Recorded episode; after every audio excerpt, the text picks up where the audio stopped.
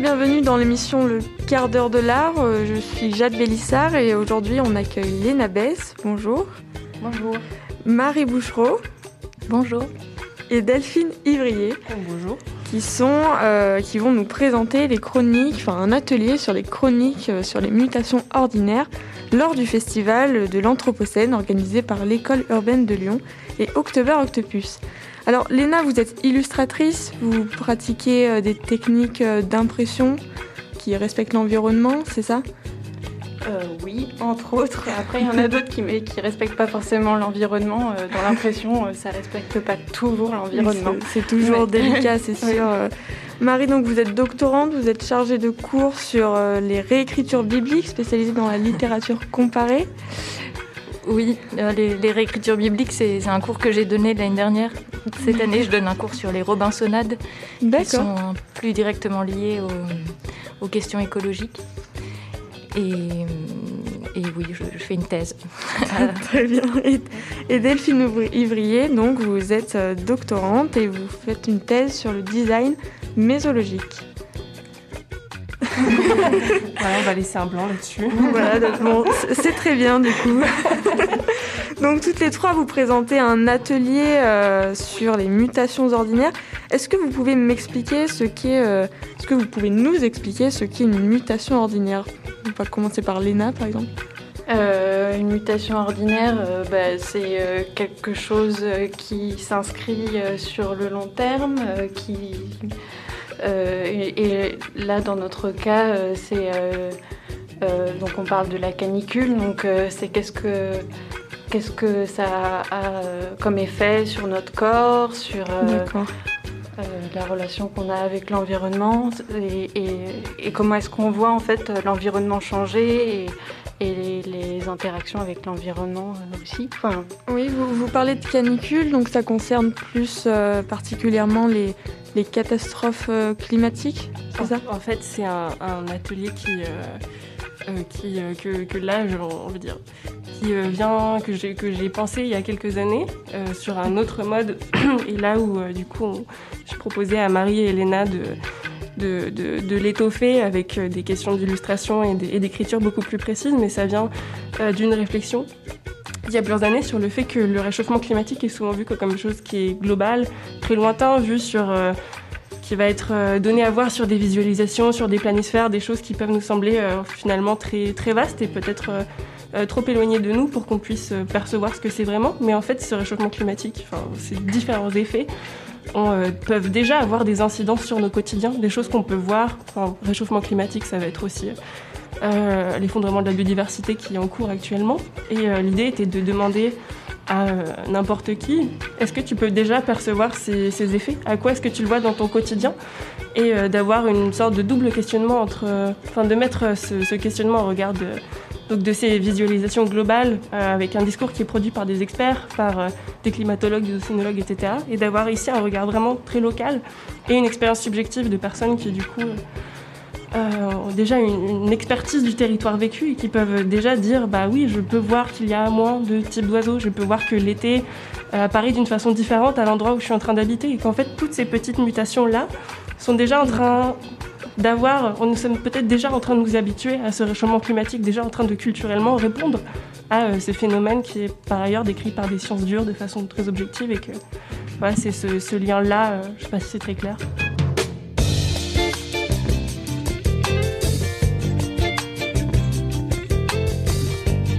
Est-ce que, par exemple, le phénomène de la pandémie, la période qu'on traverse, est une forme de mutation ou, pas, euh, Marie? Oui, elle a, hum, créé des modifications dans notre quotidien et on voit que, que les écrivains s'en emparent. Delphine a parlé des mutations ordinaires de manière générale, mais notre atelier, il est, il est aussi axé sur une expression artistique. Et, euh, enfin, c'est une, expression artistique certes amatrice, mais il y a aussi euh, un intérêt à ce que ces mutation s'exprime euh, sous cette forme, sous une forme écrite ou sous, la forme d'une fabrication d'images. Et, euh, la, pandémie, euh, oui, a, créé un, nouveau rythme pour, de, vie pour, pour enfin, la, grande partie de la population française, mais aussi mondiale. Et, on le voit également dans la, production littéraire contemporaine. Sylvie Germain a écrit dernièrement un ouvrage qui parle justement de, de de ce que ça, enfin de, l'écho que ça fait en nous, cette, cette latence, ce confinement, ce, manque d'activité, ce que ça révèle de fragilité et de fracture, ce que ça révèle sur nos solitudes. Et oui, il y, a un autre ouvrage qui s'appelle Les orages, qui d'une même manière essaie de, témoigner sur cette période.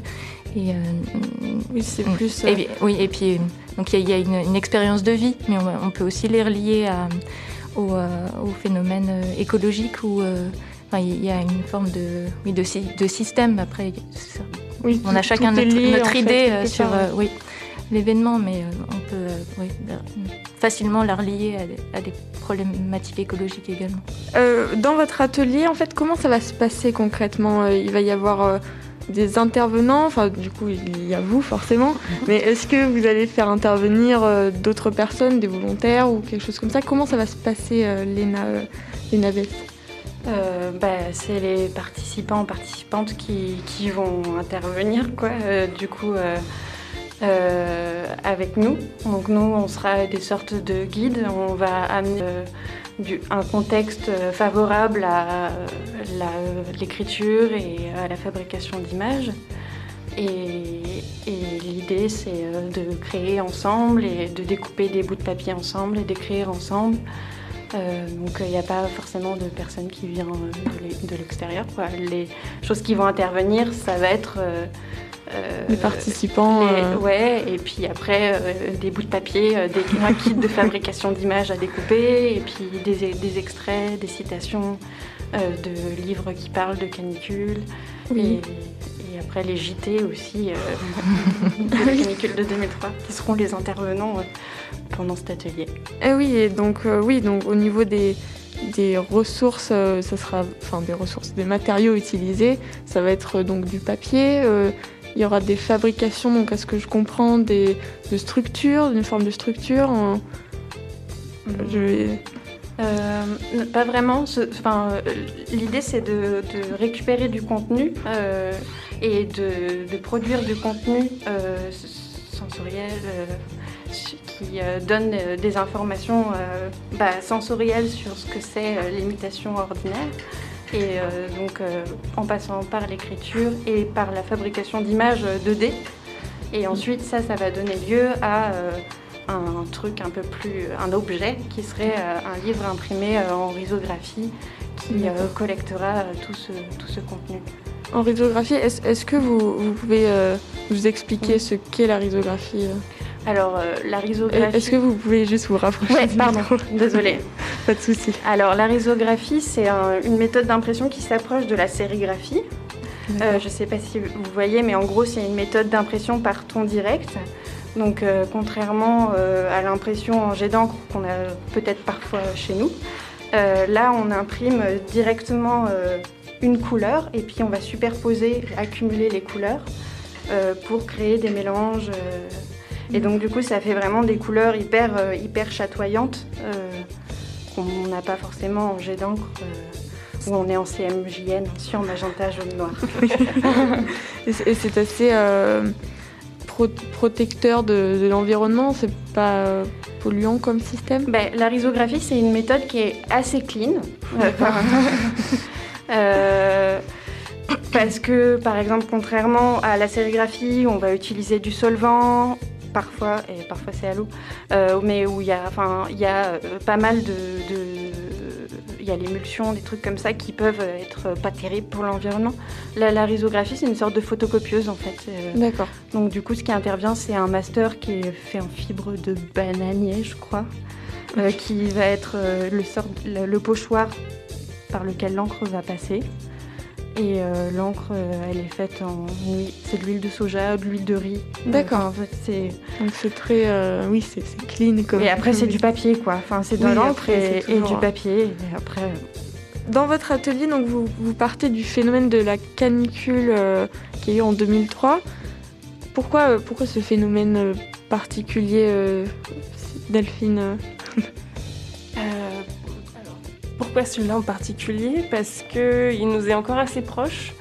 Euh, je pense que de façon euh, très, subjective, c'est euh, peut-être un des premiers phénomènes vraiment qu'on a lié au phénomène climatique, enfin qu'on a lié au réchauffement climatique, euh, qu'on a pu voir se décliner et devenir chaque été. Enfin, je veux dire, il y a ce fameux truc où chaque été est le plus chaud que celui, oui, oui. voilà, qui était le précédent. et, euh, et, donc c'était, c'est quelque chose qui est encore assez proche et qui est déjà en train de se banaliser, quelque chose auquel on est en train de s'habituer. Euh, je crois que cet été, on, enfin, je veux dire, la ministre de la Santé parlait même qu'il y avait, on, s'était habitué, qu'il y avait une, une, culture maintenant de cette canicule-là. Et donc, oui, avec les, les, feux de forêt qui qui surviennent euh, tous les étés en fait. Oui, c'est ça. Et puis du fait que simplement on a aussi l'habitude de boire plus, de, euh, on sait comment, enfin un peu plus comment réagir à ces questions-là. Et donc en fait, euh, ce, ce, changement, cette mutation est encore assez proche pour voir qu'il y a eu peut-être quelque chose qui avant était différent, quelque chose auquel on est en train de s'habituer, qui est en train de changer et dont on peut encore discuter.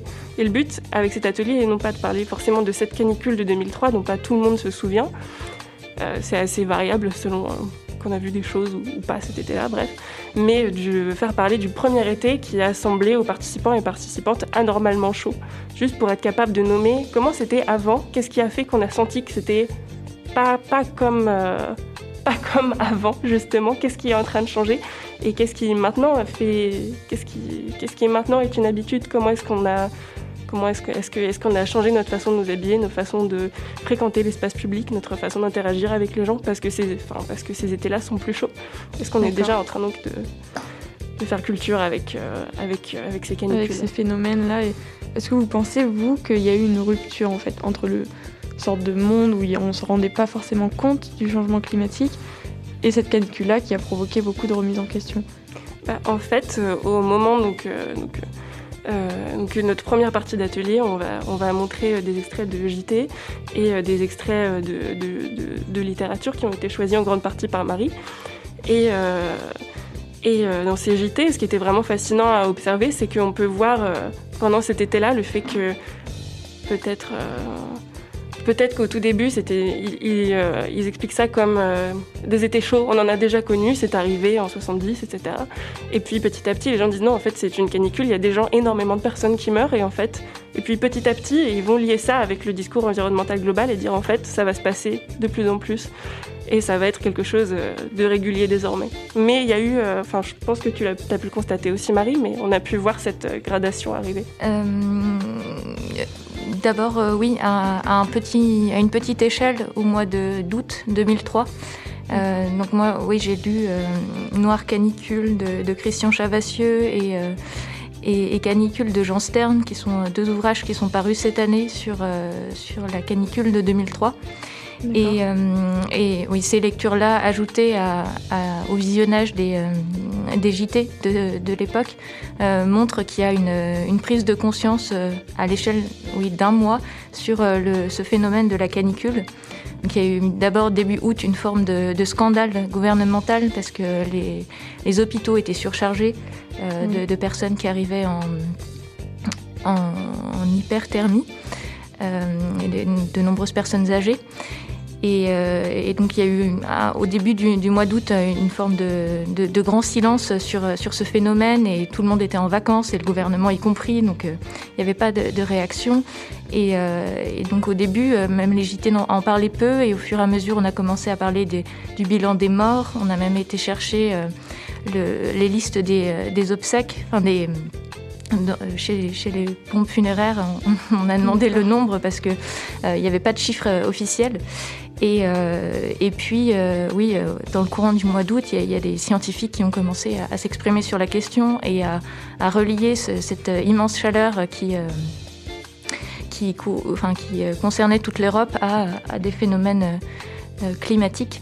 Et, comme disait Delphine, oui, cet épisode de 2003 a, a, créé une, prise de conscience globale en, France et en Europe, et ensuite euh, le, oui, tout, le, monde de la culture et le monde scientifique euh, a développé un discours qui était euh, absent auparavant. Est-ce qu'il il y a d'autres exemples de mutations? L'an dernier, j'avais proposé un questionnaire à des passants à Saint-Étienne pour autour de. je vais poser des questions très vagues comme est-ce que vous percevez le réchauffement climatique? Si oui, à quoi? Euh, est-ce que vous voyez euh, des espèces apparaître, disparaître? Si oui, lesquelles?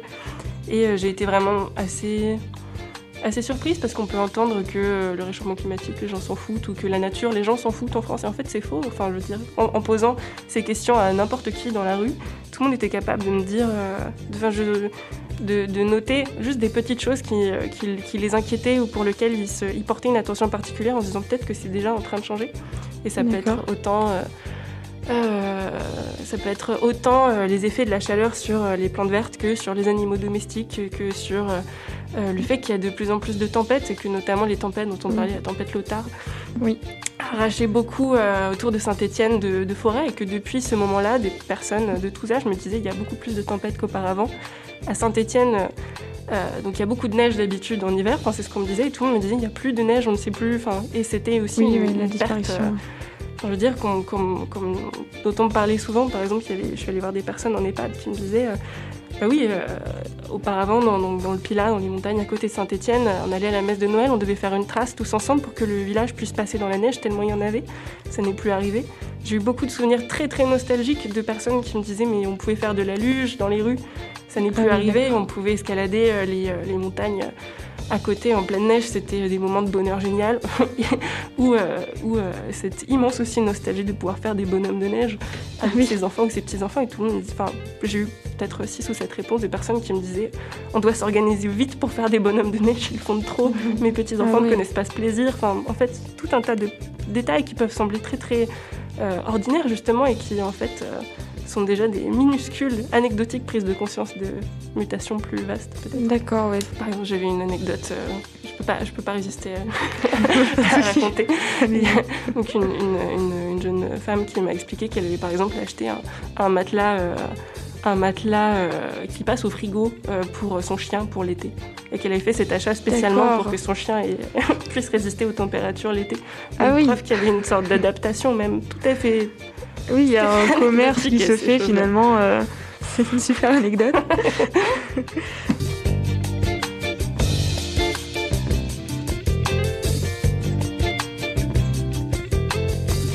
Merci, euh, notre émission euh, touche à sa fin. Merci Léna, Marie et Delphine pour avoir accepté notre, notre invitation. je précise aussi que cette émission est à retrouver en podcast sur la plateforme Son d'éclat. Et voilà. Bon atelier. Merci. Merci. Merci.